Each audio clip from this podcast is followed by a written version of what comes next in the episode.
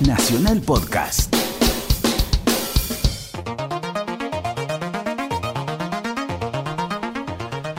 Un parlante no es audio. Un teléfono no es audio. Un disco tampoco. El contenido, la magia que sale de ello, eso señores es...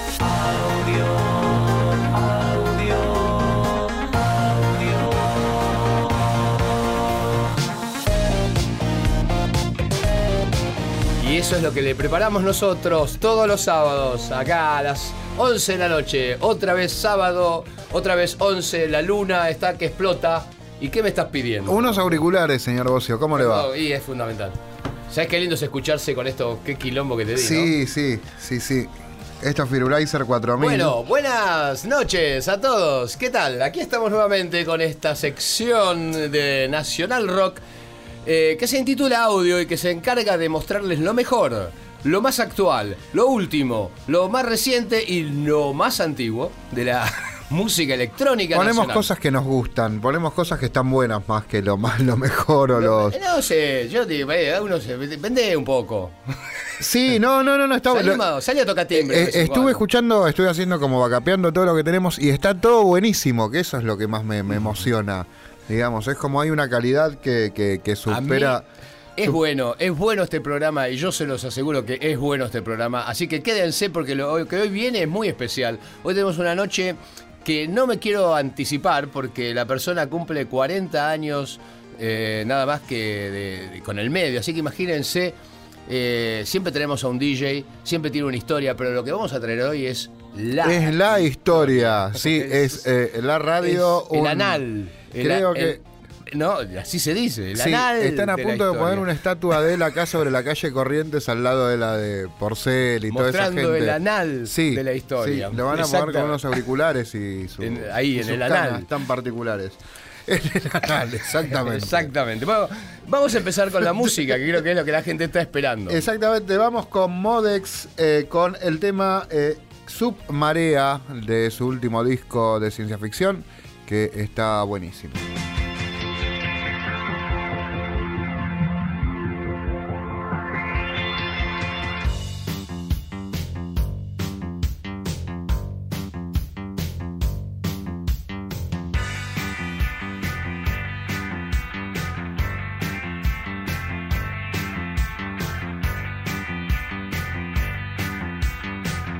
Z Bocio, DJ Way, Audio, Nacional Rock.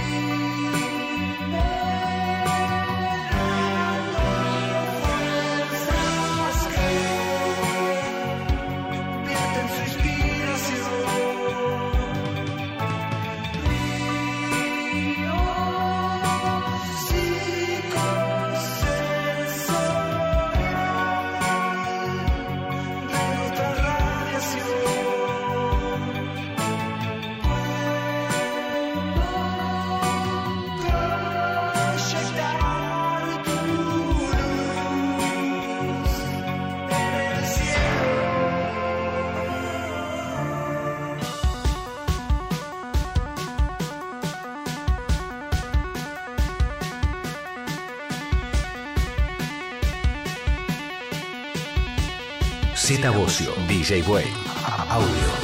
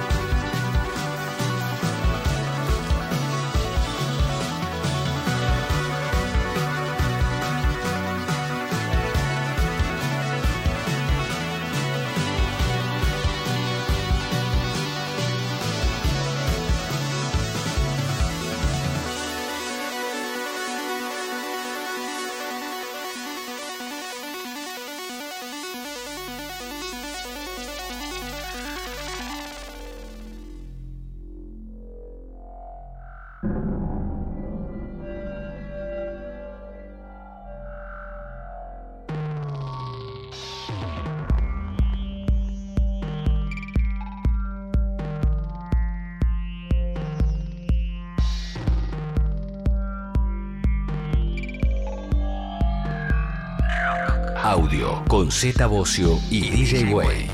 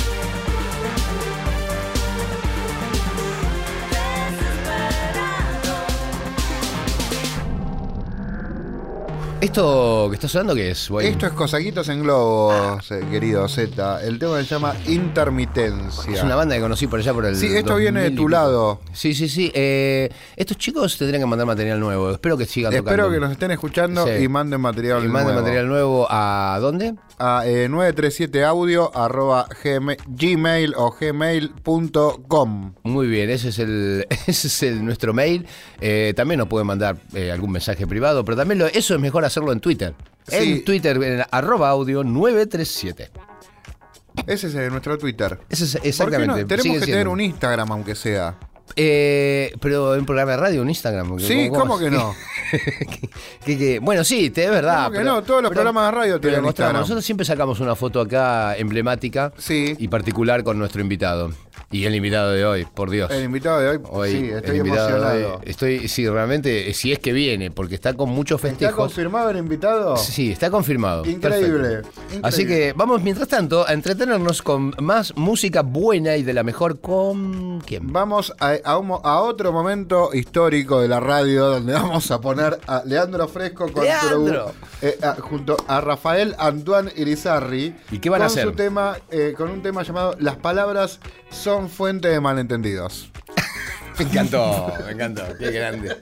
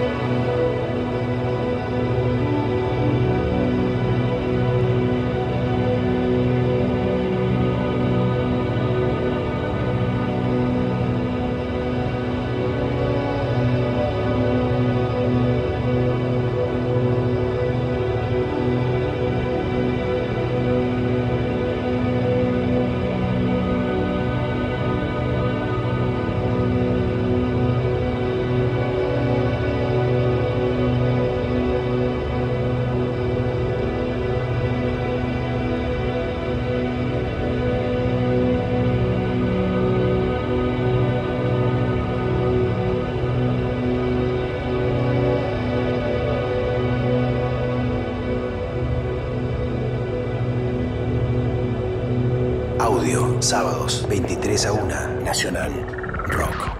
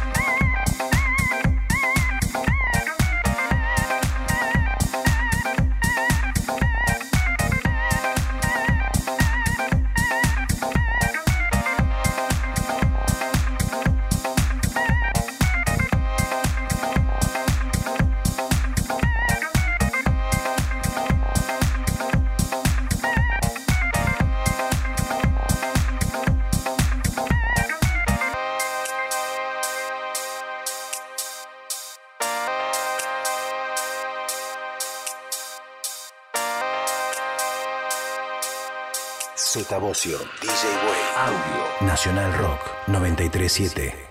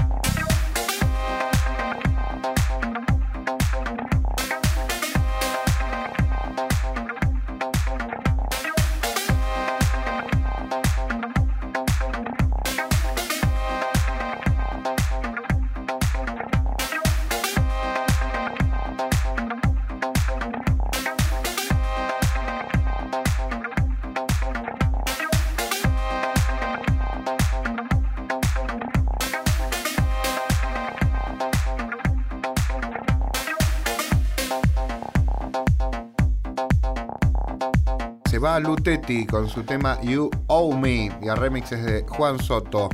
Lutetti es un productor ahí basado en Nueva York, que es el eh, fundador de Tigers on a Leash. ¿Sabías? Y Juan Soto es parte del team de Undertones, el, el- el grupo de producción de Cisco. Muy bien, si quieren googlear ustedes, sigan googleando. Eh, vamos a la tanda. Tenemos que vender. Sí, bueno, listo. Entonces inmediatamente los invitamos a pasar a una tanda y volvemos. Audio, sábados, 23 a 1.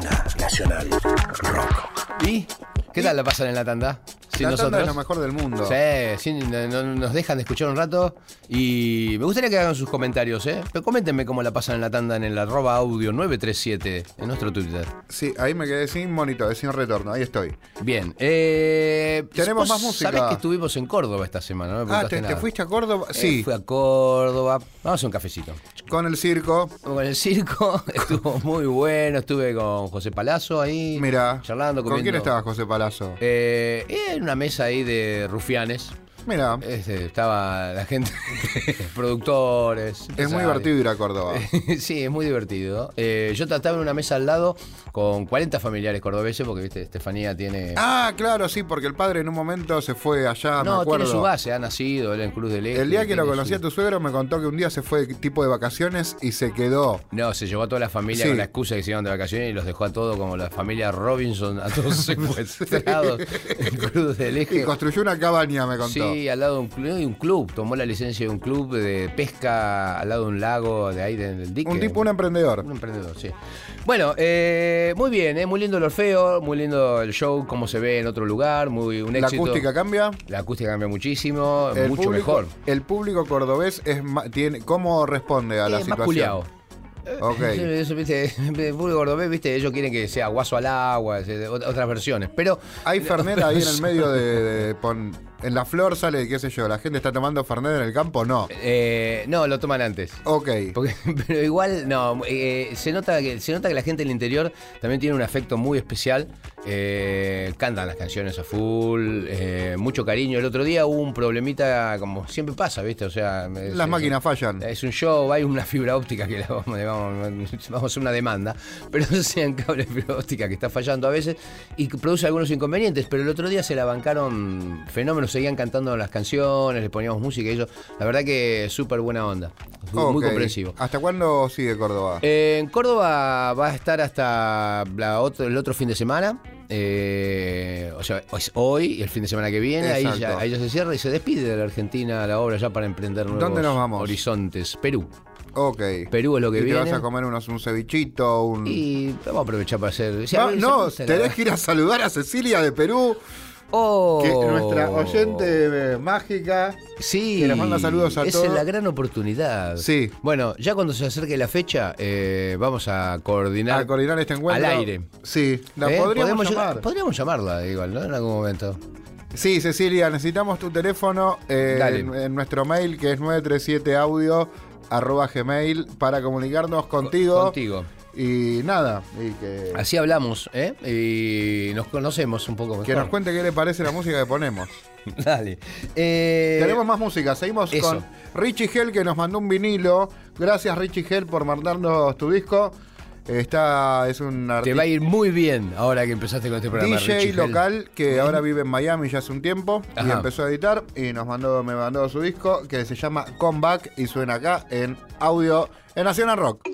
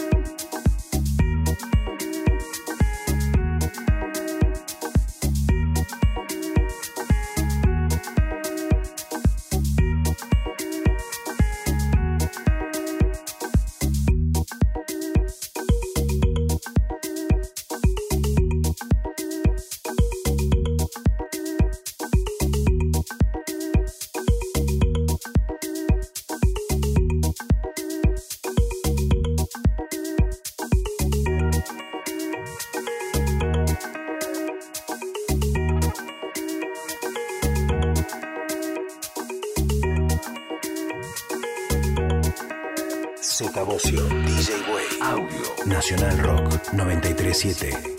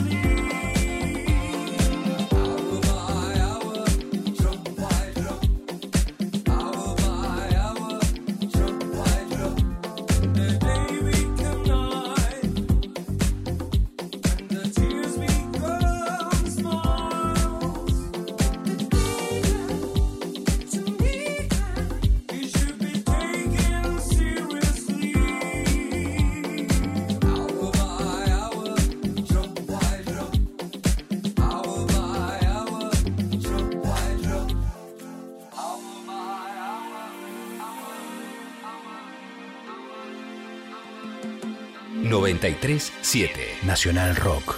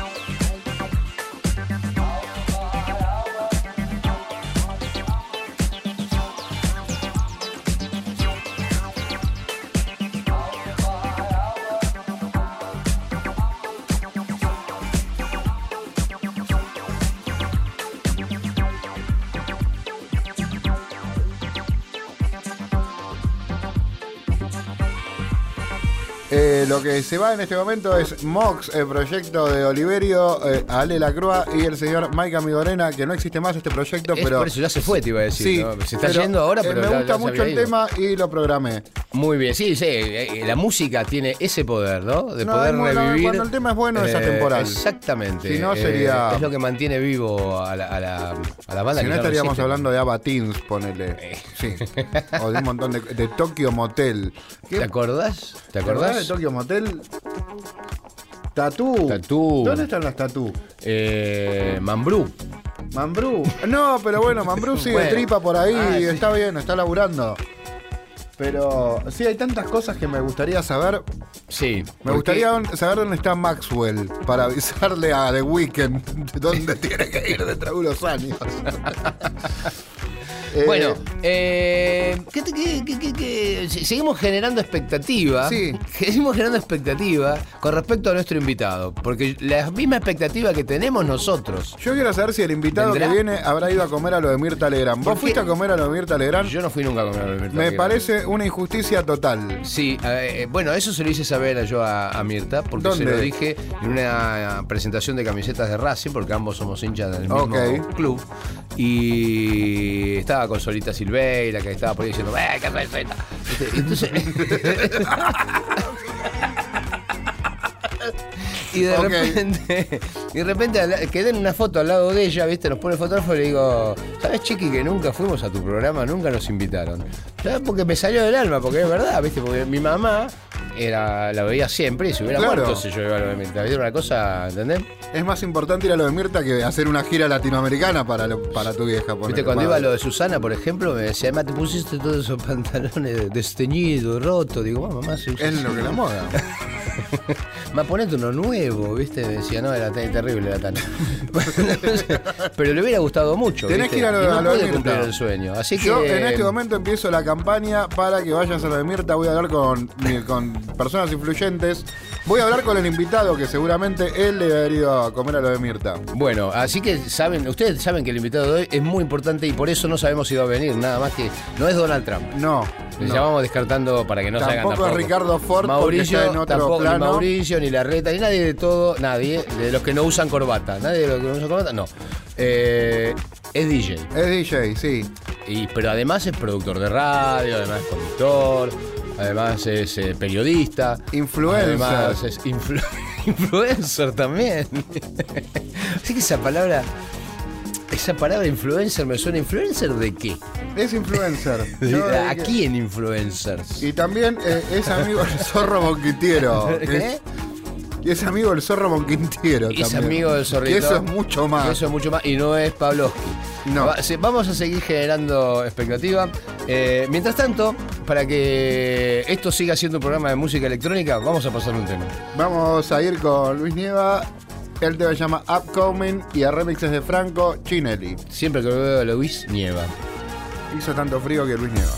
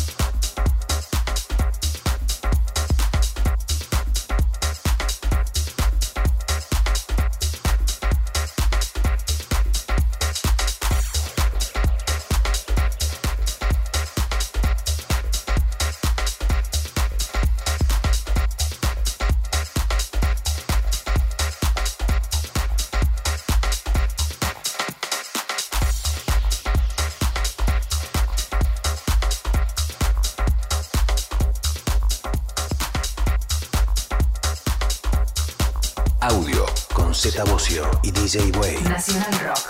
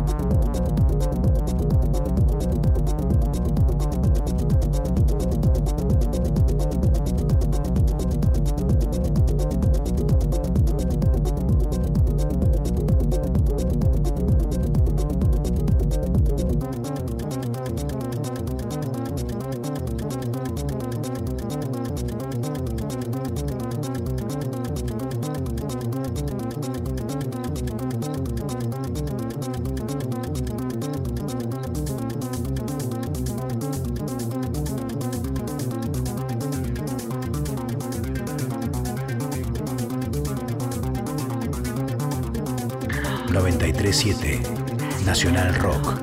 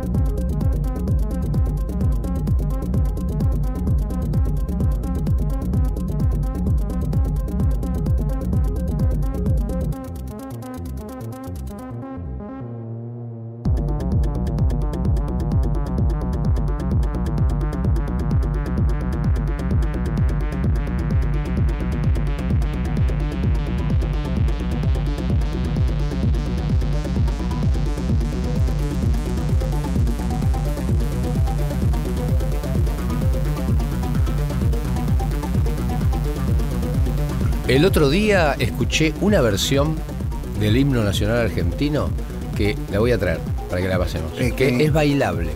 ¿En qué estilo trataba de.? Eh, de- media- no, tiene una cosa media candombe, pero de una banda que se llama Tapones de Punta. Ok, me gusta el Eh, nombre. Sí, ya algunos deben conocer porque tiene muchas vistas en YouTube. Pero vamos a pasar ese himno porque me parece que tiene una onda infernal. Pero ahora, por ahora vamos a escuchar la versión tradicional, la clásica, la original, la que salió en el disco allá en la, primera vez, que fue un bestseller. Estaba el invitado, siempre lo recordamos. Exactamente. Ah, sí, el himno nacional argentino, señores.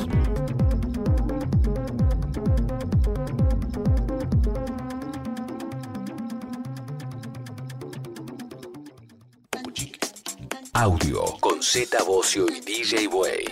Y estamos de vuelta en la segunda parte del programa, que siempre es la mejor. Es la mejor. Y hoy es un programa histórico, creo.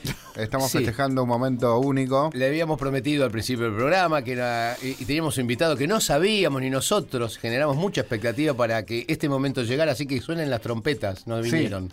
Que no, ¿No hay importa. aplausos? Que sí, tenemos aplaudidores. Risas. Están atrás de la ventanilla. Así que vamos. Sí. El señor, el maestro, el, El único. el- el único. Inigualable, jugador de básquet. Exactamente, un gran jugador de muchos puestos. Bueno, bueno.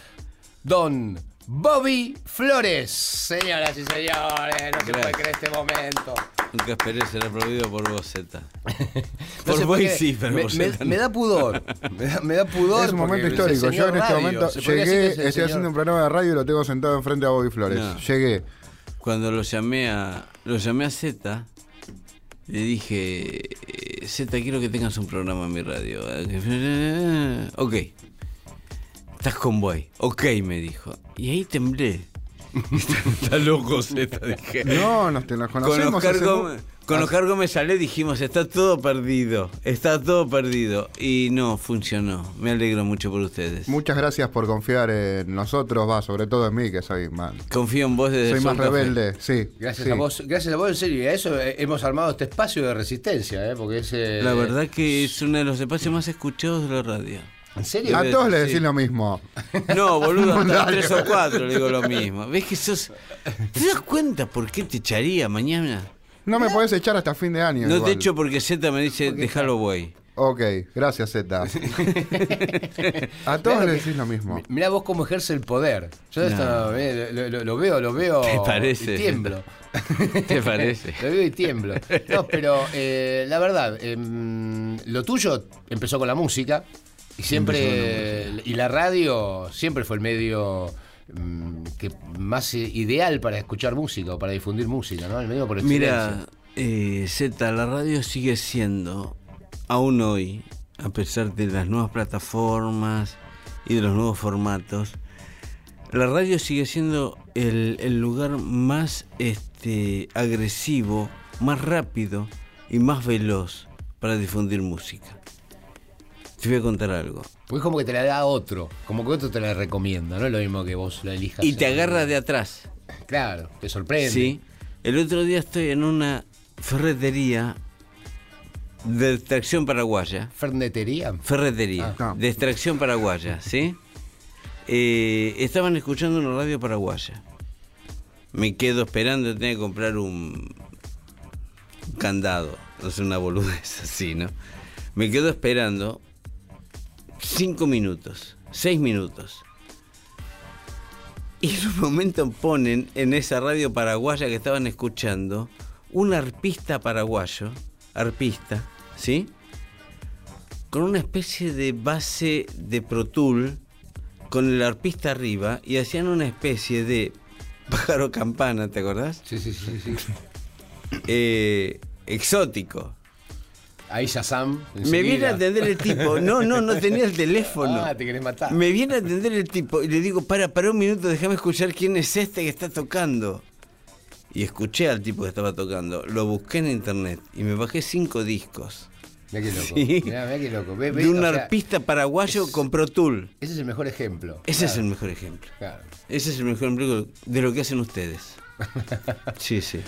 ¿Cuál fue, ¿Cuál fue el momento que dijiste, ah, la música es lo mío? ¿Qué estabas escuchando? ¿Cuántos años tenías? ¿Cuál fue esa esa ¿El situación? parlante tenía Twitter y, par- y parlante o era solamente.? No, imagínate que fue el 77 en una cabina de un club de barrio. o sea que un solo parlante, un- una sola. un pila. solo monitor. Un solo monitor. ¿Sabes de qué hablo? En el carnaval del Deportivo San Andrés, 8.000 personas mirando un cartel que era José Luis Perales, Papos Blues, Julio Iglesias. ¿Sí? Y ahí empecé a pasar música yo. En esos carnavales de febrero del 77. Tuviste tu primer cabina con do- do- dos sincron. Que te, Mi que- primer cabina con los discos que me dejaron que eran este Franco Simone, te. Johnny Rivers, Johnny River, que tenía el tema largo ese, ¿cómo se llamaba? John Lee Hooker Johnny 74, Hooker 74, que Sí. las pistas. claro. George McCree. Y me dijeron, vos pasa esto, flaco. Que era a las 7 de la tarde. Y de ahí en más fue para arriba. Sí, sí, esos fueron los carnavales del... ¿Te acordás que eran carnavales de Vélez, de comunicaciones, de... 77 me decís. 77. Yo, yo por- eh, en esa época habré hecho de seguidorista de Laureano Brizuela. eh, Ah, esto no-. Otra vida más. Esto Sí, no sí, lo sí. contabas ni en tu libro. No, pues en mis comienzos, en mis me gustaba estar con las bandas y qué sé yo, y agarré en un momento, agarré una noche así, me fui, me acuerdo carnavales de esa época también, 77, ¿viste? Con- Sí. Y, y me metieron el seguidor y yo lo tenía que seguir al tipo toda la noche con el coso y estaba Claro. emocionado de estar participando de... Y era Laureano Brizuela, me acuerdo. Eran carteles así, sí, Sergio Denis, Papos Blues, eh, eh, Jovita Díaz, ¿no? Jovita Díaz, no sé quién Sí, se sí, te sí, ocurra, sí, sí, ¿entendés? sí, sí, sí, sí. Eran carnavales muy familiares también, eran carnavales que iba toda la familia hasta la una de la mañana. Sí, sí. Y de ahí fuiste comprando discos, te empezaste a meter más el soul. No, ¿qué fue lo ¿sabés quién me agarró ahí? Ponle Sica. que estaba Ah. en su mejor época. Y sí, ponle sí que estaba haciendo cinco fiestas por sábado. Entonces Y vos eras uno de los necesitaba. ponle, uno de los ponle sí que eras vos. Era uno de los ponle Fuiste un Sica. ponle sica, un ponle boy. Obvio. sí. Mirá, Sí, otro no, dato más. Se que- confirmó mi teoría. Más Yo vale. decía, no hay un ponle sica, no puede hacer tanta No, obvio que no hay un ponle sica. Yo conocí un Alejo, Alejo hacía cinco o seis fiestas por sábado. Pero vendía 20. No, no, hacía cinco o seis. Y no iba a las cinco o seis, las seis horas. Claro. Iba media rato, hora cada una. Claro. Entonces, el previo y el post se lo hacíamos que jóvenes de los setentas y yo era uno. Yo he ido a, a Pigal o, a- o al centro, este, eh, no me acuerdo, español de Libertador. Y en estar ahí El centro donde- lucense. el centro lucense, Claro, que es un carnaval. o el centro asturiano. El centro Asturiano. asturiano. iba. Y ahí pasaba una hora de música hasta que llegó a Ponle Sica, que llegaba con un este ver, baúl. No, te lo Ya juro lo por estoy Dios. imaginando. Te lo juro por Dios. Llegaba con un un baúl. Esa cosa de Coca-Cola, esos carritos Sí, de sí, Coca-Cola. que esos carritos de. Coca-Cola gigantes de Ferrari que había comprado en un circuito de Fórmula 1 que había acá. Y de ahí sacaba Picture Disc. Hijo. Ah, te, te rías. basureaba, te basureaba. disco es tú. Vos la venías remando. Y sacaba, ponle chica, el picture disc de The Who y moríamos todos los que habíamos estado antes, ¿entendés? Ya era él la estrella. Sí, sí, eso era habitual, sí, sí. Y ahí te acordás, ahí era Gloria Gaynor, Doobie Brothers. que- Barry White. Barry White. Uh, Barry White. Claro, Yo hacía- fui a vos ahí. como un warming up, ¿no? Yo fui a ver no a le Barry- tenías que explotar la fiesta. No, no, Se la tenías se que... explotaba se- sola. Ah, sí, se- sí, Ah, ok. se explotaba sola. ¿Cuánta gente tenía? ¿Para cuánta gente ponías música ahí? Y yo te digo, yo empecé en el Deportivo San Andrés de Villa Ballester ante 6.000 personas, Ok. mínimo. No, no, eran, eran cifras así. Y de repente te tocaba una banda. Eh, estaba por ahí Los Bárbaros o Papos Banana. Blues. O Papos Blues en el Sí, medio de la noche. O sea, En el medio de la noche. Llegaban y te decían, bueno, media hora larga todo, dale. No- Nosotros con Soda agarramos esa época todavía y así agarramos las discotecas y todo. Ustedes Tocábamos en medio de la pista, se cortaba la música y tocaba la banda. Decime nada más cómo se llamaba la de la Galería del Este. ¿Era agujerito? acordás? Star. No, ¿La disquería? Nadie se No. acuerda. El agujerito estaba. El había, ¿Sí? había una, no, Abajo un había una discoteca Había un boliche abajo. sí. que Ah, tenía nombre no, ni idea. africano. Eh, Tipo Nigeria. Pero no era Nigeria. No, no. era yo- mucha época de boliche de nombre África. Sí, sí, sí. Este, y se usaba mucho la escenografía de. en Mucho África. leopardo. Yo pasé música en África. en África eran sillones de, de Animal Print. Animal print de cebra o de leopardo. Y gente Dudosa. brava a la noche. Dudosa. Y gente brava a la noche. Gente que duraba hasta el mediodía del sábado, ¿no? O sea, al O sea mediodía ya, del domingo. ya empezaste como en las grandes ligas de alguna forma, porque eso se puede decir que fue la primera ola así de, de- de Sí. DJs famosos. Porque antes eran asaltos. ¿Te planteaste No. ser Los DJ primeros o boliches fueron Mau Mau y esas cosas. en África fue. África. Buana, Buana. Pero- Buena Live? Ahí estaba Dippy, ¿no? Dipi. Sí, que Le hay, mando un, un vide- beso a hay un video de él haciendo, ya tocando con unos sintes. Lo tengo a Dipi si lo quieren. Sería interesante Dippy. que venga a Barcelona. Uh, Dippy. sí, porque. eh, Tiene 5.000 vinilos comprados en no hay- Europa en el no- 68. No, hay nada que escribir, hay que como que escribir la historia. Y este es el objetivo que estamos teniendo con este programa. Dipi tiene 5.000 vinilos comprados entre el 68 y el 73 en Europa. Mira Ok. lo que tiene Dipi. Ni él sabe lo que tiene. No, seguramente. Es eso, bueno, tiene eso Cinco obligatorio. lucas se terminó Eran escuchando tipo 20. Miguelito Vázquez que un día viene con sus mocas, sus ¿cómo se llaman esos mocasines de punta? Escarpines, ¿no? No tengo ni idea, no uso zapatos. Con los pelotitas, ¿sí? Ah, eso es así con las pelotitas. sí, y el sí. pinzado y el suéter anudado la- al cuello, ¿sí? Y me dice, Bravo. me estoy yendo a, a Ibiza dentro de dos semanas para pasar música en un yacht de un magnate del 74 que junta gente de esa época. Era del jet set. Sí, sí, y vivió de eso toda la vida. Sí, sí, DJs que vivieron de eso toda la vida. Mirá que- Sí, sí. Miguel Vázquez de Mau Mau. Mira. Bueno, seguimos adelante con la historia, pero vamos a. Sí, vamos a ¿qué- poner qué, un qué tema. música trajiste? No, no, traje música yo. Bobby Ah. pasó y se subió acá. Ah, Bobby se pasó. Ah, no, no, no laburó, digamos, básicamente. No, No. no hizo nada. Yo pensé que nos iba a recordar todo esto. Tiene- No tiene puede. un montón de obligaciones. Con un tema de aquella época. eh, Tiene que mantener ese estirpe fenomenal que tiene. Bueno, pasame algo. Entonces, un clásico, güey. Vamos a poner a JMP con un hit que presentó acá. Uh, sí. junto a Siamés, tu gente que conoces vos. Sí, el tema sí. se llama eh, Sometimes y sonó primero Es- acá, no sé por qué, pero sonó hit- primero acá, el, El hit de audio. del invierno.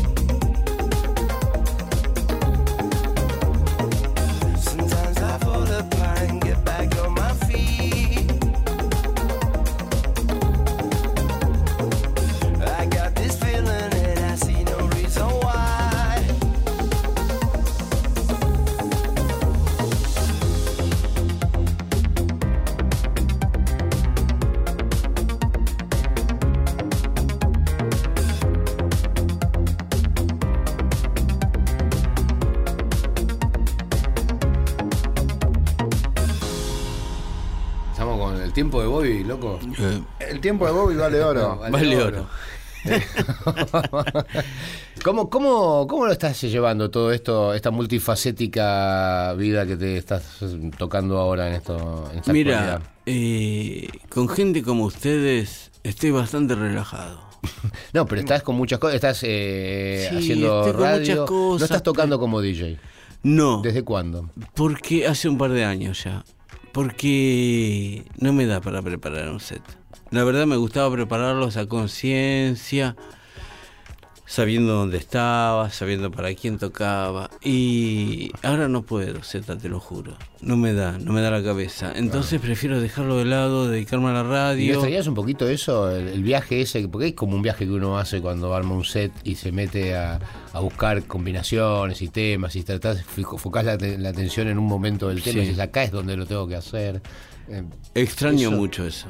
Extraño mucho. Eh, sobre todo extraño las noches con Didi Goodman. Lo tenés a Didi. En Nueva York. Sí. En el Easy Bar. Donde tocabas para au- audiencias absolutamente extravagantes. De negros y japoneses y orientales. Que no sabías dónde ibas a parar con tu música. Y le ponías el gato Barbieri pegado al Gotham Project. Y decían, ah, muy bien, very good, very nice, man. Eh, eso sí lo extraño. Pero también sé que es un momento donde viajar se hace bastante este, arduo. ¿sí? No es como antes. Entonces también sé que lleva un laburo, producir un show allá, anunciarlo y todo. Yo puse música en el bottom line, ¿sí? Antes de Garland Jeffries. Y sé que hoy es imposible pensar eso. Desde donde estamos. Y te especializaste mucho en música negra, en tu, Sí. en tu etapa, cuando, que, que, digamos, de, de- de esta época Sí. que nos estabas contando de comienzo como copiloto de, de- los grandes, Lezica, de sí, los grandes nombres de los 70. Sí, Llegaron los 80, Sí. la cosa se puso más dark, empezaron a sonar, empezó, siguió sonando un poco de rock hasta que llegó el house. ¿Ahí qué hiciste?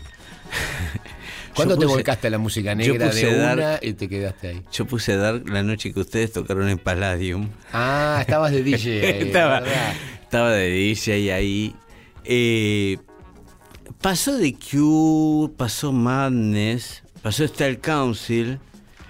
Y de repente nos encontramos acá con que teníamos una escena musical que excedía lo que pasaba en el mundo. Acordate de RH, Sí. acordate de los cosméticos, Sí, acordate de Soda Stereo, ustedes mismos. La sobrecarga. La sobrecarga y un montón de bandas. Alfonso se entrega. Sí, Alfonso, de un bandón también. Eh, la verdad que escuchábamos lo que pasaba acá y decíamos, pero estamos más arriba que estos.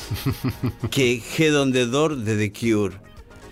Eh, pero claro, estábamos en Buenos naif. Aires, no estaba globalizado el mundo, todavía no había internet ni celulares, entonces era consumo interno todo. Bueno, a nosotros nos pasó que en la época que nos fuimos a Europa, eh, nos fuimos vestidos como nos vestíamos en la época nada personal, con los pelos así, todo Sí. era como era como vivíamos, no era que Sí, nos disfrazábamos para ir a tocar. Lo sé, ¿sabes? Era toda una cultura. Sí, sí. Veníamos con esa idea y que éramos distintos al resto y por eso formamos parte y cuando nos veíamos nos saludábamos en la calle. Sí. y fuimos así a, Europa pensando que nos íbamos a encontrar con un montón de, ¿entendés? de compañeros. No. Y eran todos más naif.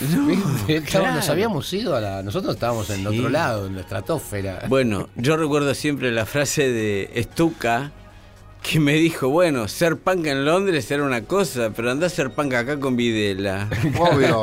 claro, claro, claro. claro. Acá ser punk era re grosso en serio. todavía. Sí, sí, sí. Y Sí. cuando le contábamos lo que pasaba acá, los tipos decían, wow, Ah, ustedes tienen huevos. eso es ser punk. ¿entendés? Bueno, eh, en ese sentido, crecí en una época, me desarrollé en una época en la radio, donde los tipos que me traían los demos eran Z, Charlie Alberti, Juan Chivaleirón, eh, de la sobrecarga que venían de Trenkelauken, Sí, sí, sí. y eran demos que cuando los ponías decías, wow, los Cadillacs. lo que o están sea, los Cadillacs. Venían de ahí, ¿viste? Venían Todos venían en ese momento, no había internet, no había celulares, la única forma de difundirse era en la radio. Y en la radio estábamos nosotros, Quique Prosen, Pablo Colúbar, yo, ¿sí? Que pasábamos los discos de ellos que eran amigos. Y eso tomaba estado público en 20 minutos, ¿te acordás? Sí, sí, sí. Fue como que se abrió una, una brecha en un momento y en la radio, con, Sí. con- sobre todo con la rock and pop. Con la rock and pop. Pero antes la Radio del Plata ya había empezado a hacer un agujerito. con Claro, 9 con 9 pm, en un submarino amarillo, todo eso. Exactamente. Y Se ahí por ahí empezaban nos a abrir. colamos todo. ¿Vos hacías el filtro de lo que sonaba a poner en rock and pop en aquel momento? O... No, no había filtro. No había filtro. Cada uno pasaba lo que quería, todavía era como radio de DJ, digamos. A mí no me había, no había traía. pauta. Charlie Alberti me traía lo de soda y sin escucharlo lo poníamos al aire. Y en aquel momento, ¿cómo conseguías música de afuera? Ponele. ¿Cuál era tu, tu cuál era la, dónde ibas a buscar música? Teníamos una señorita en Nueva York que te sorprenderías de quién era. Que nos mandaba los discos que estaban en el top 40. Esto debe ser lo más interesante que era. Sí. Eh, eh, te sorprendías de lo que mandaban en el top 40. Que vosotros decíamos, esto escuchan allá, guau, qué mierda. A lo que hay acá. Que acá teníamos a estos, a Soda Stereo, La Sobrecarga, Sumo. Sumo, Redondos en su gran momento, Fito, Sí. Charlie Spinetta. Sí, sí, sí. Hubo una época. yo me acuerdo, de Papo. Un sábado yo estaba pasando música en la esquina del sol de Olazábal. ¿Sí? Olazábal y qué, no sé. eh, Olazábal y Libertador. Ok, no llegué, no, ni en pedo. Llamo al estudio. ¿Quién está ahí? No, acá están los redondos. Uh, acá están Soda Stereo y Sumo, que ya los vi 10 veces, boludo. Bueno, voy para allá. Llamo al estudio, es tipo la, la taberna de Moe, ¿no? Sí, tipo, Claro. Por un teléfono de línea, obvio. Me iba al estudio y me encontraba en el estudio en la puerta uno que me decía, no, está Iggy Pop en obras. Ah, vamos a obras corriendo. ¿Te acordás? Sí, sí, sí, sí. sí. íbamos, íbamos a obras corriendo dejando en el medio a Soda Stereo en su gran momento, a Los Redondos en su gran momento, a Fito en su gran momento, y nos íbamos a ver Iggy Pop a obras.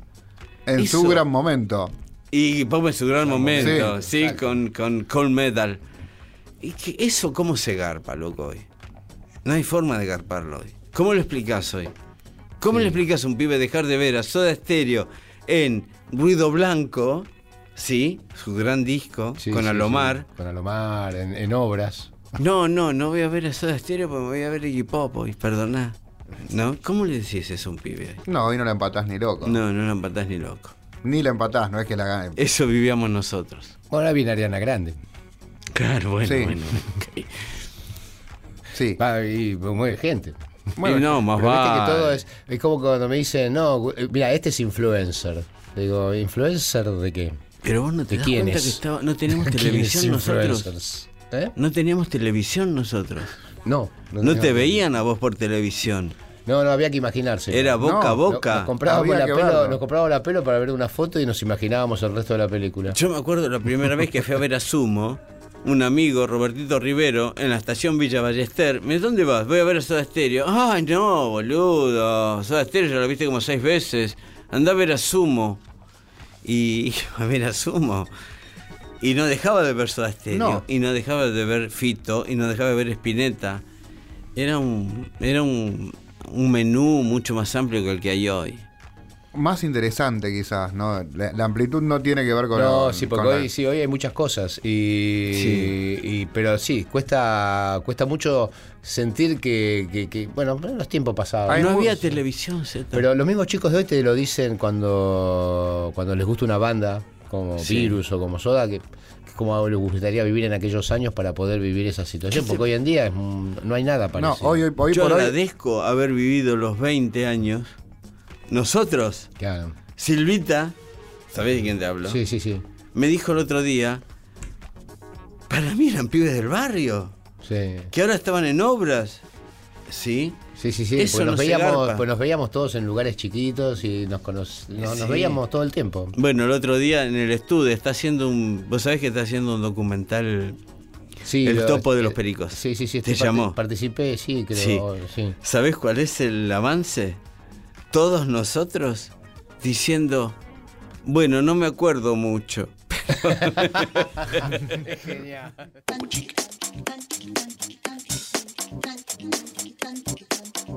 Thank you.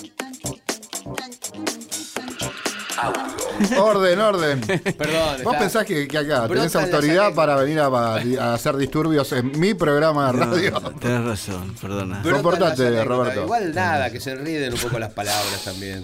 Qué anecdotario, ¿no? Sí, sí, me estoy divirtiendo mucho escuchando cosas que no se pueden contar. Estás como un niño eh, escuchando a. Yo recuerdo, eh, Bobby me ha influenciado muy negativamente en la vida para que, eh, para que yo haga de toda esta situación irreal una realidad. Cuéntenme ustedes, ¿cómo se conocieron? ¿Cómo fue el primer Yo, encuentro? Con el bueno. Sol Café, ¿no? Yo lo conozco a Bobby porque una época me había agarrado eh, ay, paperas.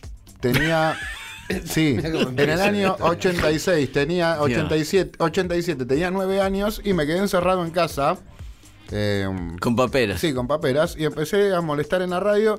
Y una radio era como. Me acuerdo que escuchaba FM Latina porque ponían el tema de Manuel toda la vida. Ah, vos sos un pelotudo de Claro. campeonato. Pero ¿eh? tenía nueve años, Bueno, Roberto. boludo, tenía nueve años. Pero los nueve años. Te podías Zeta. escuchar. Año nueve- basta. Claro, podías Año escuchar The 85, Doors, 86. Ok, ok, está bien. Digamos, padres que no Sí. consumían ningún tipo de eh, Bueno, otra música que no bien. sea. Escuchaba lo que yo escuché Palito Ortega. Jairo, lo reconozco, ponele. bailé con corazón contento. Y Sí, eh, en un en un momento me puse a escuchar Radio. Bangkok y bueno, y eh, fue una influencia musical. ¿Radio Sí, Bangkok escuchaste vos? Sí, sí, y fue porque era la mañana y estaba el pedo en casa enfermo. Y fue Sí. que- Sí, sí, era la forma de llegar a Radio Y ahí empezaron un montón de problemas en el colegio porque yo ya tenía otra. Claro. Y no éramos una influencia. No, para un este, niño fue. Sana te para agradezco ustedes. mucho. Mi vieja te odia profundamente. Gracias. Pero- Gracias. La- el clima y la, la- la- la música fue la que. lo- una de las La que música, sí, la música era como una situación diferente en la vida de cualquiera. Creo Mira, que yo todos te quisimos decir. ser. O sí, Paul McCartney o. Yo conocí a Z en, en el Romano. Libertador, Ajá. ¿eh? Sí. Z no se acuerda, En el veo. Sí, se acuerda. ¿En el, en el dónde? En el Romano, Libertador y ahí en la barrera de Olivos. Ah, ok, el Ok, bar de, el bar boludo. de Olivos. Eh, boludo, bueno, ok. Ahí lo conocí a Z y a Charlie.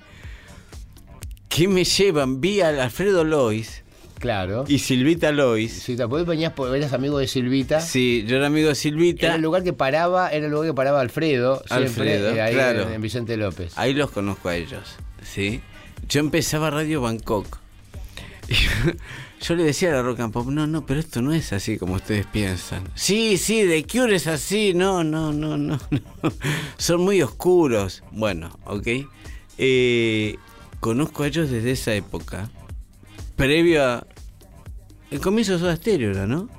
Era, sí, sí. El comienzo de Soda Stereo. 85. Me acuerdo que Juan Chivalerón estaba con eh, Camouflage. Camouflage, la otra ba- una banda así que empezaba, que no tuvo mucho vuelo. Bueno, de ahí los conozco. Que estemos acá hoy con vos, güey, que sos otra generación, es un milagro para vos. Para mí es un milagro realmente. ¿eh? Es como. O sea, un día te vas a morir y antes de morir van a decir. Voy a "No, contar esta con historia, sí, es buena. Flores".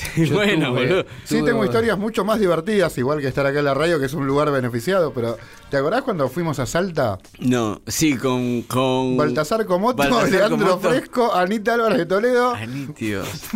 y el zorro. En esa feria que, com- que comprabas Que elementos Que la gente te decía, ay, telúricos. es famoso, es famoso, ¿quién es? Y le digo, sí, es el bailarín de Marix Zavalli. Le decía que era el bailarín de Marisa Valle, el hijo de puta. Era una mierda. Esto te cuento nada más. Vamos a comer a un lugar donde nos dicen, vengan a comer empanadas salteñas, empanadas. Éramos Baltasar Comoto, Anita Álvarez de Toledo y el Zorro Quintiero y este y yo. Qué grupo. Qué grupo. Por Dios, están filmando Nos- un video, decía la gente. Nos llevan a comer empanadas salteñas a un lugar que era una feria donde había 20 puestos de el empanadas. rincón de la empanada. El rincón de la empanada. 20 empanadas diferentes. Esta tiene ensalada de fruta, esta no, esta tiene aceitunas, esta no, esta tiene... Papa, sé. esta no. Sí, sí. Y así. ¿Te imaginas nosotros a las 11 de la mañana comíamos cualquier cosa? Entonces miro en- enfrente y veo, escuchás, ¿En te lo juro por Dios. fue esto que Un show que íbamos Digamos, a hacer. uh, no para sé. una cerveza. Para una cerveza, olvídate, Z, eso no es importante. Miro y digo, mira qué dice ahí arriba, le digo al zorro. Valderrama, dice. Esto es Valderrama, le digo. boludo, esto acá hicieron. El- ¿Dónde iremos a parar si se sí, apaga sí, Valderrama? Este era Valderrama que no se tenía que apagar. Claro, que yo pensaba que era un templo para la Virgen. Valder, que no se apague Valderrama, que no se llama. Claro. Es No, un bar, una- es- boludo. sí. Es una peña. Sí. Es una pena. Sale eso es la emoción cuando lo cantan. ¿Por qué te pensás? Claro. Claro. Yo pensé que era una cosa sagrada. No, es un bar Valderrama, Sí, es, es un bar de borrachos. El zorro se llevó una receta de empanadas igual, cabe destacar. Escuchame, ¿vos dudás, ¿vos dudás en algún momento que nosotros hacemos el trabajo que hacían los bruscos en las tribus o lo hacemos los, los- que No, ahí gente? no lo dudé más, te juro. Ahí lo- los miré a Cerati, a vos y a Charlie Alberti y dije, te voy a decir algo, Charlie Alberti. Lo voy a decir muy en serio. Yo rescato a Charlie Alberti como baterista. Es el Ringo Starr argentino. Es un genio. Sí, sí, sí. O sea, no sé por qué está mal visto Charlie Alberti como baterista. No sé. Porque no sabés luce. Sí, porque no, no, porque yo creo que Era tuvo lindo. una vida mediática Era lindo. que era lindo y eso viste tira para atrás. Eso tira para y atrás. que haya salido con las tapas de las revistas que, ¿cómo- Del corazón. del corazón Sí, y no de la, las ¿viste? modelos que se garchaban. Claro, envidia. Yo creo que es mucha envidia. envidia al lado de todo eso. Pero sí, Charlie es un baterista que al estilo Charlie Watts, al estilo Ringo Starr, Sí. tiene un estilo muy propio, muy marcado. Y a mí me ha pasado de tocar temas, te lo digo, temas de Sí, me lo dijiste. con otros bateristas y no suenan. No suenan, Y baterista sí. es bueno, no quiero decir nombre porque no sé si pero No, no. baterista grosso que de, de nombre que no me hacen sonar el tema como me sonaba con Charlie. No, yo rescato forma de tocarlo que- A Soda Stereo, a Gustavo Cerati como guitarrista, el Sí. día que en Bajo Harlem me dijo, ¿no podés poner ese disco de los Commodores otra vez? Que ese tipo me encanta. El de los Commodores. de los cómodos. ¿Te sí. Charlie Alberti cuando me dijo, sí, sí, pero cuando yo pego en el tontón no pega a nadie así. Y Zeta cuando me dijo, estos dos sin mí no tenían bajo. Sí. Soda Stereo fue eso para mí. Fue el, la amalgama de tres músicos sensacionales en su mejor momento, en su mejor versión, ¿sí? ¿O me equivoco? Sí, sí, sí, sí. ¿Y? Eh, y los tres eran candidatos a ir a la estratosfera más allá. Se veía eso. Sí, sí, sí, sí. Y todo el haber tocado mucho tiempo juntos nos dio una. Claro. nos hizo funcionar como un organismo. Sí. Que ya estaba vivo y, y- y- y nos sorprendía a nosotros mismos. No, no. Cosas que pasaban que decíamos, esto, esto es cosa mandinga. Yo creo que Gustavo no podría haber hecho la mitad de lo que hizo sin No, ustedes sí, dos no, atrás. La seguridad que, que- que- que cómo fue creciendo y todo, Sí. eh, por, por- por cómo iba creciendo todo. ¿no Sí, cierto? sí. Cómo- Yo me acuerdo de vos Igual, en- igual él es un motor increíble, Está bien, un más trabajador que marcaba un ritmo. Está fuera de discusión eso. Z, está fuera de Sí, sí, discusión. Ahora, vos como bajista, mira, te digo un año, 87-88. Y Charlie Alberti, 89-90, son imbatibles. Imbatibles. No, sí, sí. Sí, doble, doble buenos- vida es un. Y Un el álbum. ¿cómo se llama el shoegaze que hizo, el shoegaze que hicieron? Eh, Dynamo. Dynamo. Dínamo. También. Ese disco, aún hoy, lo escuché hace dos semanas, Dínamo completo en el auto, en un embotellamiento, ¿sí?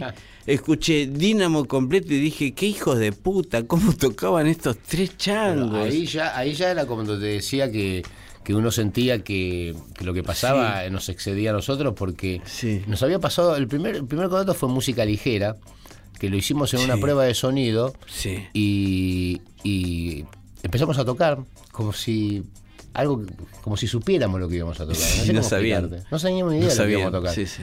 Todos fuimos al mismo lugar, todos hicimos plan y empezamos porque nos poseía una, una, una energía que hacía que todo funcionase. eh, entonces, sin mirarnos las manos, empezamos con esta cosa y a tocar este ritmo. Y Charlie empezó a tocar inmediatamente la batería. Y dijimos, paramos, dijimos, para, para, para. Adrián, graba esto porque se nos va a olvidar. Sí, sí. si mañana lo queremos hacer, no sale. Y lo grabó, pum, y, y era música ligera tal cual como Sí, casi sí. como lo grabamos. Sí, sí. Le quisimos hacer un arreglito para que no. No sea valía tan la así. pena. No valía la pena. Ese es lo que Era pusimos así. ahora con el circo, que empieza como más Sí. despacito y todo, porque dijimos, no, no puede ser tan así, tan derecho el tema. No, salió derecho, sí, y, sí. y después Dinamo fue todo eso. Sí, Dinamo sí. fue una cosa que nos Se poseía. nota eso. Y cuando, mirá, te cuento una anécdota, nos fuimos a grabar Luna Roja, había, le habíamos hecho dos o tres, eh, los temas nos los tocábamos más de dos o tres veces para que no perdieran esa energía, y los grabamos al disco sin tener muy claro cómo eran, ¿entendés? Sí. Y vamos a grabar Luna Roja, el primer tema del disco. Mariano pone pum, pone play, viste, rec. Y viste, era a cinta esto, ¿no? Había que. Ya la tenían, ¿no? y- Luna sí, roja. Sí, sí. Sí, ya la tenían. Ya la teníamos el tema dos o tres veces tocado y Gustavo empieza a tocar otra cosa en la guitarra.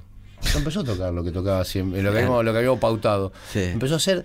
Entonces, taca, taca, entró Charlie, entré yo, y empezamos a tocar Luna Roja, la tonalidad. Y era una versión que después sacamos en un remix, que una versión soul de Sí, Luna me acuerdo, me acuerdo Eso fue remix lo primero- de eso música. fue lo primero que grabamos en Dynamo. Así, terminamos, dijimos, está bueno, ¿no? Sí, déjalo. Pero era una banda que tocaba sola, Claro. sin tener que Grababan los ensayos. Bueno, Sí, sí, ¿sabés qué grabamos me, me recuerda a los Faces? Ron Wood contaba el otro día en el programa de él que cuando los Faces graban este el tema de los Stones Street Fighting Men, ellos habían empezado a tocar otra cosa. Y Rod se confunde y empieza a cantar Street Fighting Men.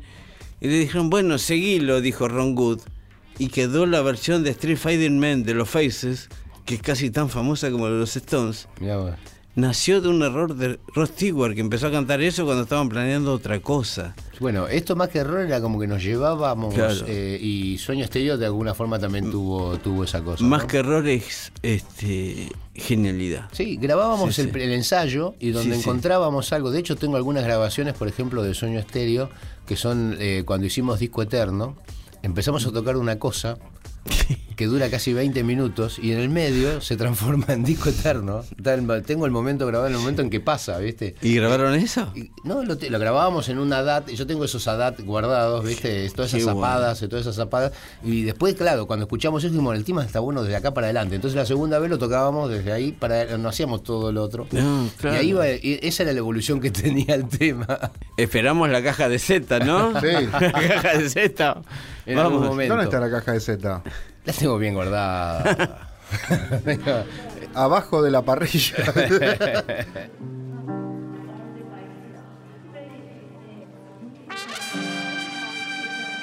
Z Bocio, DJ Way, Audio, Nacional Rock 937.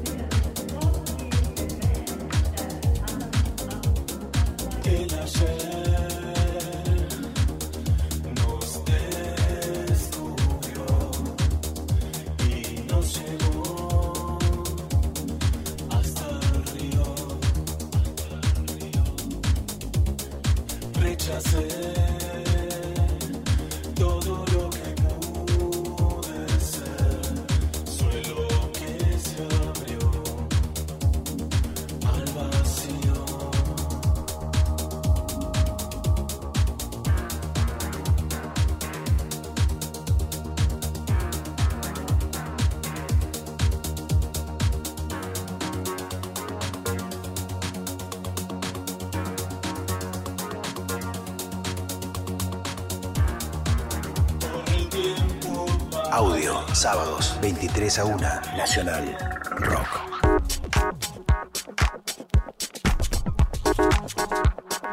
Bueno, acá con el honor grande de tenerlo a Bobby Flores y lo estamos Un lujo, exprimiendo, por favor, lo estamos che. exprimiendo, Por contando favor. muchas anécdotas. ¿eh? Qué linda noche. Aparte, este, quiero aclarar que con Z, Charlie y Gustavo y Alfredito Lois y un montón de gente que estaba alrededor, Cirigliano, Cirigliano, Ojanián, Ojanián. Eh, quiero aclarar esto, éramos todos amigos, no era que nos juntábamos porque nos juntaba Andy Warhol, Nos juntaba la música. nos juntaba La la, música que escuchábamos. y que era muy chiquito el ámbito del rock. Yo recuerdo siempre, se lo digo a Anito Mestre, que lo tengo hoy en Nacional Rock, ¿no? Eh, yo iba a, Anito- a la casa de Anito Mestre, le tocaba el timbre con una, una botella de Otar Dupuy y me quedaba toda la tarde con él hablando. Sí, Sinito vino a una de las primeras presentaciones de Claro. Soda que hicimos en el Astros, creo. Fue uno de los, de los, de Claro, los tipos que. sí, sí, uno de los fans primeros. Nosotros íbamos a ver a Sumo, íbamos a ver a los abuelos en el Sí. ópera.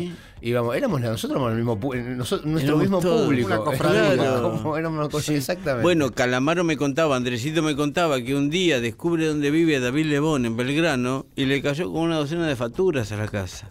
David, Exacto. sí, ah, tengo una docena de facturas, ¿puedo hablar con vos? Fito vivía. Subía. Fito tenía Nunca una se le casa- dice que era una docena de Fito y facturas. Fabiana vivían a una cuadra y media de la sala que teníamos en Naón ahí. Pampa y No, ni Naón. que no, En Sucre era. Pampa, Sí, sí. Sucre y Naón. Sí, Eh, sí, eh, yo paso con el perro todos los días. Hay gente Exacto. sacándose Y- fotos. Y ellos vivían en Yo Pampa, estuve en esa creo, sala. en Pampa y la otra, y se ven, y íbamos, Se para venían. La casa, íbamos para la casa de ellos, ellos venían para la sala, caía Espineta, te caía Claro. Bollo, Sí, se sí. quedaba con los chicos, ¿viste? cuando eran chiquitos, se, se quedaba, un- se quedaba una tarde, Sí, era una sí. Cosa... Bueno, Spinetta me llevaba a Dante a la radio porque le gustaba la radio. A este le gusta la radio. y me caía con Dante en la radio. Sí, sí. Y me acuerdo siempre de Spinetta. un día que voy al estudio de él, yo le hacía siempre las promos de los shows. Por cábala ya. Pues le había ido bien un día y viste cómo es. Cómo era Claro. Spinetta. Luis me lleva a la avenida que hoy es eh, Goyeneche. Roberto Goyeneche. No me acuerdo cómo se llamaba en ese tiempo. Donado por ahí, Urquiza. Donado, es un boulevard, sí. Y vamos a comer un choripán, vamos a comer un choripán, dijo Luis. Vamos choripanero, que estaba en la plaza, y lo ve el choripanero a Luis. ¡Uh, mira quién está! Dice al otro que estaba atrás, que no sabía quién carajo era. Espineta, pescado rabioso, boludo. sí, sí, sí, pe, pe". Entonces le da un, un choripán a Espineta. Y le dice, para ser gentil, Flaco, ¿te lo hago mariposa? Sí. Entonces Luis le dice, sí, hacémelo mariposa. Y se lo corta al medio. Viste que cuando apretás el pan queda como un sudario en el otro pan. ¿Sí?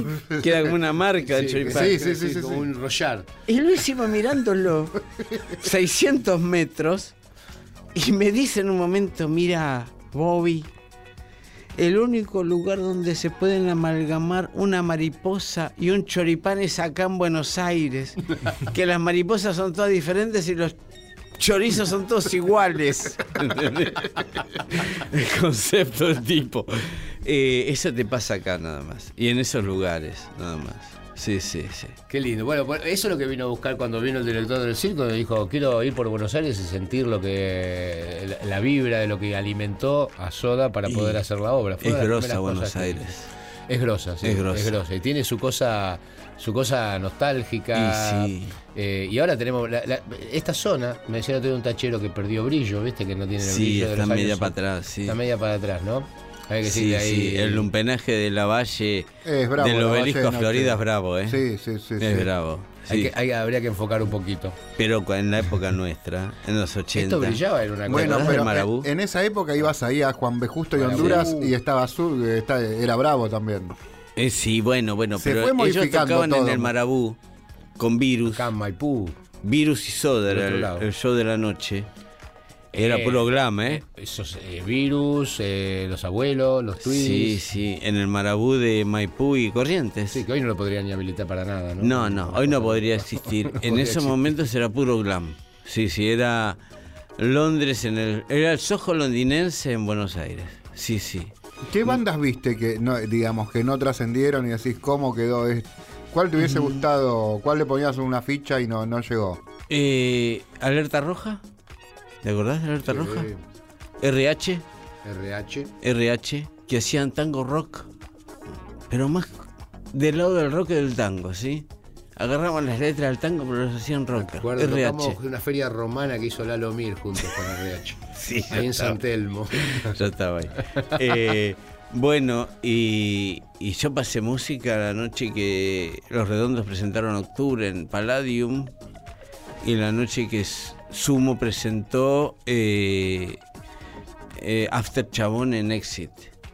Eran noches que no sabías dónde terminaba, ¿eh? ¿Te acordás? ¿Y la música electrónica te gusta? Me gusta mucho. Me gustó mucho en un momento en la época de Saint Germain. Ok. De, Fines de los noventas. Fines de los 90. Orbital. Orbital me gusta, sí, Everything sí. Air. Eh, me gusta mucho DJ Mitsu. DJ Mitsu, que me parece un genio. Pasa que este, intentaron popularizarla y creo que fue un error. Creo No, que fue un error. Búsqueda del hit. La búsqueda del hit. Sí, porque no hay hit. Pasa en todo, lo- en el punk pasa lo mismo, digamos. Un tipo de escucha de Clash está. Blink 182 que debe pensar Obvio. que es como... Sí, sí, sí. El hit, Pasó lo mismo en. exactamente. El hit es como una. El eh, hit es contraproducente en sí, esto. sí, Acá me soplan sí. que sos fan de Massive Attack también. Soy obvio. Sí, Sí, obvio. más vale, más vale. Massive Attack. eh, sí, los tres primeros discos de Massive Sí, Attack son la gloria. Blue Lines es un antes y un después. fueron Blue Lines. Sí. Es lo más. Eh, sí, obvio, obvio, más vale. Yo estuve bastante en la música electrónica, estuve en Saint Germain, estuve en los en los parisinos, que eran muy buenos, los de los de la Rue Saint Germain, esos que hacían el, el este el vudú, el ¿cómo se llamaba el bar ese? El del vudú. Eh, bueno, no me acuerdo. No me acuerdo. Era una época que la música electrónica estaba buscando mucho. Después se acomodaron medio en el hit. Y ahí la cagaron, me parece. Como todo. Bueno, como en todo. Como el punk cuando se creyó que todo era rock de casbah. No, no, boludo, eso es una cosa rara. Claro. El punk es otra cosa. Eh, pero también me parece que se va a reconocer en unos años más eh, el aporte de muchos músicos como Gil Peterson, ¿sí? Eh, como un gran aporte a la música. Muy bueno. No, Fatboy Norman también. Gente que, que ha llevado todo un paso más adelante. Sí, sí, sí, por eso. Falta ahora el, el no sé cómo se llama, el colaje final, ¿sí? A ver Sí. qué queda. A ver cómo queda. Pero de lo que queda, yo, Saint Germain para mí es un- yo lo vi en vivo en el Blue Note, pasar música a Saint Germain. Te digo que tenía cuatro teclados que no sé qué eran. Te lo juro, Z, lo miré y no sé qué eran. Eran unas cosas cuadraditas así de Ah, 40 por controladores, 30. Controladores y. No sí. sé qué era, vos sabés. Y pasaba música y yo te digo, no te podías ir, boludo. Yo me quería ir a comer y decía, no me puedo ir con este tipo pasando música. Y después tocaba, por ejemplo, eh, Stanley Tarantine, un jazz tradicional. Y atrás venía otra vez San Germain haciendo la misma. Y vos decías, es genial lo que está haciendo. Pasa que quedó en el boludeo general. Sí, obvio. Nada, ahora se va a drenar y lo que va a quedar va a ser bueno. Sí, sí, no tengo dudas. De como de Cure, ¿te acordás de Cure cuando eran todos dark?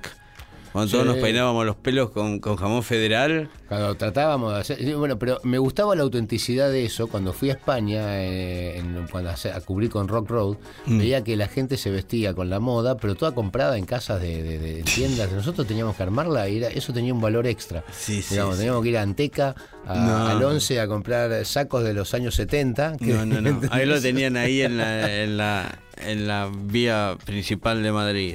Ellos lo tenían en la vía principal, en una casa, pero o en, el- en lo- en las- en las ferias estas de, Sí. de- de- del- Bueno, eso es lo que nos falta a nosotros ahora. Eh, procesar todo lo que viene de la electrónica. Es más, yo creo que de despacito, la mierda esta que está sonando. De despacito despac- el tema. Algo va a quedar. Algo va a quedar que va a sumar. No, Roberto. Sí, yo Vas creo a que ver, no, yo- Roberto. Yo, te digo una cosa. Una percusión, una eh, línea de percusión va a quedar, sí.